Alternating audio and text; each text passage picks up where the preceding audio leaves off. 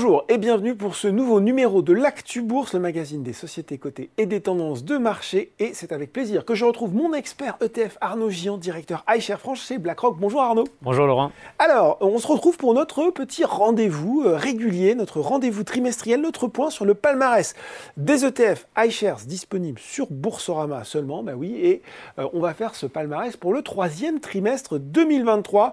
On a d'ailleurs décidé, Arnaud, d'élargir un petit peu notre classement pour mieux vous montrer finalement les plus fortes hausses, plus fortes baisses sur la période écoulée.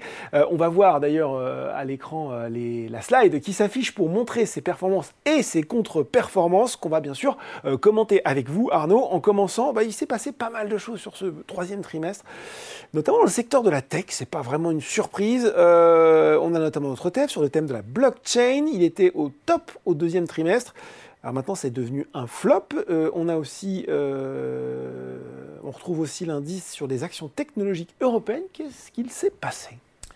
Euh, alors effectivement, au troisième trimestre euh, est plutôt sur, euh, sur une baisse sur ce secteur-là. En fait, il y a cette notion de récession qui arrive et qui impacte forcément les, valeurs qu'on dit de croissance, dans lesquelles il y a une valorisation qui intègre énormément des revenus futurs. Mm. Et quand on, a effectivement cette phase de récession, les revenus futurs, euh, donc les, prévisions sont quand même revues à, la baisse. Euh, et donc euh, on, a effectivement un effet qui est un peu plus marqué sur ce type de secteur. on a notamment, quand on a, garde un prisme européen, mm. notre petit champion européen qui est ASML, qui dans les semi-conducteurs. Dans les semi-conducteurs, exactement, qui a eu un très beau parcours et donc dont les indices et les ETF ont bénéficié mm. et qui en fait subit une petite correction de par effectivement euh, une baisse de la demande c'est une chose. et puis, il y a effectivement quelques euh, euh, euh, productions un peu idiosyncratiques dans lesquelles il y a des décalages de temps et donc qui, qui effectivement, un peu, la valeur a un petit peu souffert sur le trimestre. Ça explique à peu près la moitié, malgré tout, ah, de la performance négative de, l'indice. Ok, et on voit effectivement le géant TSMC avait, avait averti hein, sur, sur une faiblesse de la demande pour la fin de l'année. autre habitué de ce palmarès, là, ça va surprendre personne, notre ETF portant sur la Turquie, MSCI Turquie, la, Turquie championne, championne toute catégorie de la volatilité. Elle est passée de première place au premier trimestre, de dernière place au deuxième trimestre, puis rebelote à la première place au troisième trimestre. Waouh euh, Pourquoi tous ces changements? Euh, Alors, donc, euh, déjà, je pense qu'il faut le rappeler, performance passée ne présage pas. Exactement. Eh oui, et là, c'est un exemple. Deuxième fois, c'est vraiment un exemple caricatural de la mm. volatilité. Hein. Si quelqu'un me demande la définition de la volatilité, ben, je vais répondre la Turquie. On cite, on cite cette je vais répondre la Turquie parce que c'est clair. Euh, et effectivement, en, termes de contexte, pour savoir si c'est une bonne idée ou une fausse bonne idée de se dire, OK, euh, là, c'est un, moment, un bon point d'entrée pour y aller, effectivement. On a une situation économique qui est, qui est assez particulière. Mm. On a une révision en fait de l'inflation autour de 60%, 58%. Euh, donc ce qui explique effectivement. Euh, euh, on se plaint avec 5% en Europe, mais voilà, on n'a pas tous les mêmes problèmes. C'est hein. quand même particulier. Et effectivement, quand il y a des bonnes nouvelles, et eh ben, c'est des très bonnes nouvelles et, ça repart à la hausse. Et mm. quand on a des, des nouvelles un peu plus compliquées, eh ben, on a des corrections qui sont beaucoup plus violentes. Donc là, encore une fois, ce qu'il faut plutôt garder en tête, c'est de comprendre euh, cette volatilité. Je trouve que c'est bien en fait de faire ce palmarès régulièrement pour pouvoir apprécier le potentiel de variation qu'on a. Donne un petit peu de recul aussi. Euh, de, mesurer son, appétit pour le risque. Euh, de... de... façon très concrète. Et gageons qu'on va le retrouver peut-être dans le palmarès du dernier trimestre. autre secteur pas vraiment de surprise, euh, littéralement plébiscité par les investisseurs. L'énergie, on en a trois ETF dans les meilleures performances et un flop, l'ETF concentré spécifiquement sur l'énergie dite propre, clean energy. Euh, on voit bien, hein, c'est vrai qu'un peu à l'image de finalement de l'année 2022, cette année 2023, c'est un peu la revanche quelque part des énergies traditionnelles. Euh, pas si on peut le dire comme ça. On, peut le voir comme ça. Après, en fait, c'est effectivement euh, deux histoires très différentes en termes de, parcours. Souvent, ben, si on peut se dire l'énergie, bah, du coup, les deux vont bénéficier mm. du renchérissement du prix de l'énergie que tout le monde euh, constate. constate malheureusement. Oui. Euh, mais en fait, les histoires sont, très différentes et quand on, investit là-dessus, c'est bien de, comprendre en fait quels sont les, facteurs, euh, les clés du succès. Euh, et on est effectivement d'un côté en fait sur des valeurs qui sont plutôt value, dans lesquelles l'extraction fossile a déjà, on a déjà investi en fait mm. pour, pour, pour cela et, et, on a en fait, on bénéficie du renchérissement du prix de l'énergie.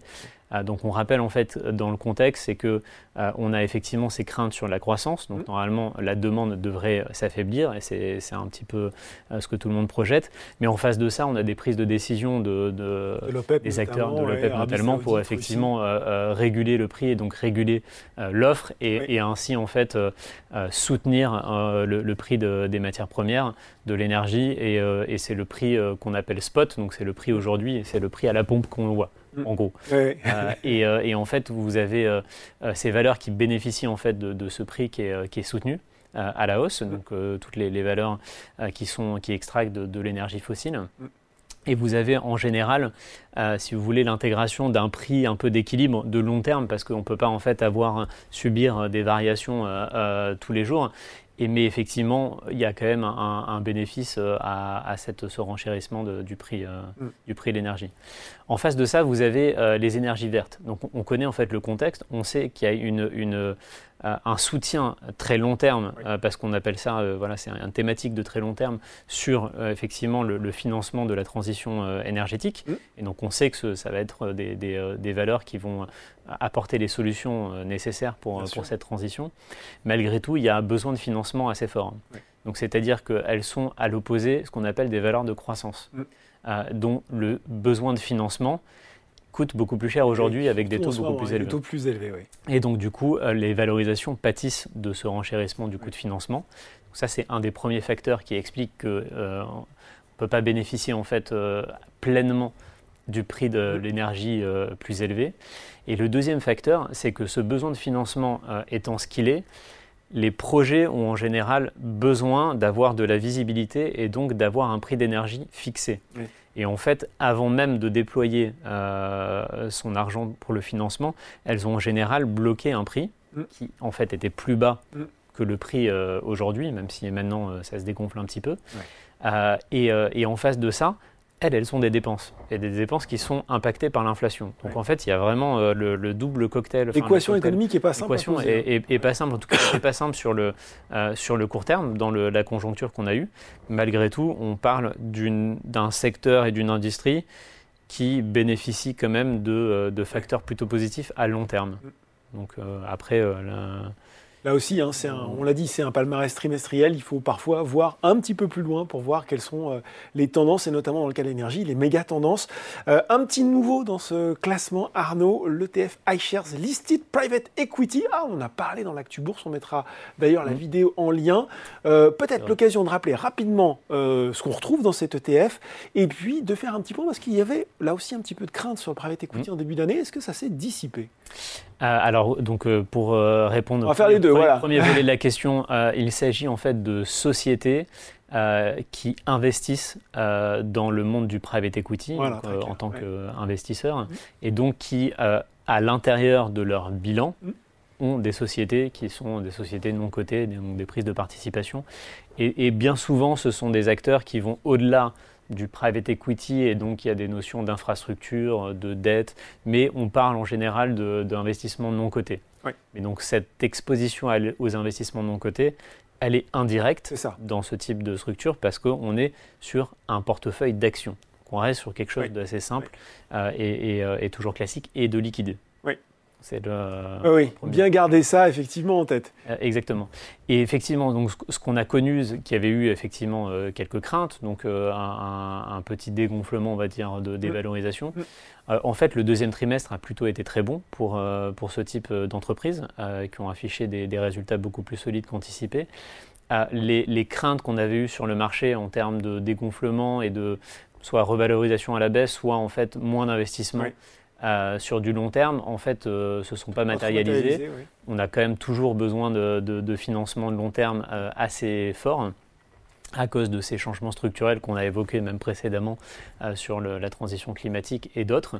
Et donc le marché du private equity et des, marchés privés en général se porte encore bien mieux qu'anticipé et donc bah, l'ETF reflète, surprise, voilà pourquoi exactement on le palmarès cette bonne performance. belle résilience du private equity et cet ETF dont je rappelle le nom, Listed Private Equity, là aussi on le mettra euh, en lien. Mot rapide pour finir sur la contre-performance de l'euro Total Market Growth Large. Déjà pareil, il va falloir nous expliquer ce qu'on retrouve dans cet ETF. Est-ce que c'est, on en a parlé un petit peu en début d'émission, la crainte de la récession qui viendrait euh, notamment en Europe un petit peu frapper l'économie. Euh, oui, donc alors euh, la nomenclature de l'ETF fait que c'est très très encadré. Et donc euh, on a la totale transparence de ce qu'on a à l'intérieur. On a bien des actions européennes qui appartiennent en fait au monde de la croissance. Donc on a en fait divisé le, mhm. le, monde en deux de manière très simple. Euh, une partie qui est euh, dite value et l'autre partie qui est de croissance. D'accord. Et donc, euh, il y a la première notion que j'avais évoquée sur la croissance, mm. c'est-à-dire que ce sont des valeurs qui intègrent à long terme une progression de revenus fort, mais qui en face ont en général besoin d'un financement assez élevé et donc qui pâtissent de la remontée des, des taux. Donc, c'est le premier facteur qui explique qu'en relatif à d'autres valeurs, elles ont un peu plus souffert sur cette remontée des taux. On a effectivement sur euh, euh, taux élevés avec une prévision d'avoir des taux élevés peut-être sur le plus long terme que qu'on ne l'avait. Ailleurs for longer, hein, il l'a dit, Jérôme Powell. Exactement. Euh, donc ça c'est le premier facteur. Et ensuite, facteur européen euh, qui par rapport au, euh, au, marché américain, mm. c'est un peu moins bien comporté. Mm. on a effectivement plus de craintes de récession. En fait, c'est même plus des craintes de récession puisqu'on est entré sur certaines zones en, zone de récession. alors qu'aux États-Unis, effectivement, on a eu un marché qui est un peu plus résilient. On a effectivement euh, aux États-Unis, euh, une notion de pause de la Fed qui est peut-être un petit peu plus claire que celle en Europe. Mm. Et donc, du coup, ça a pesé un peu sur, euh, bah, sur le parcours boursier des, des actions européennes par rapport aux américaines. Et ben voilà pour ce palmarès décrypté par notre expert ETF Arnaud Gillon. On se retrouve en janvier Arnaud pour faire, pour faire le point sur le dernier trimestre. Avec plaisir. Et ben voilà, merci beaucoup. L'actu bourse, c'est fini pour aujourd'hui, mais on se retrouve très bientôt pour un nouveau numéro.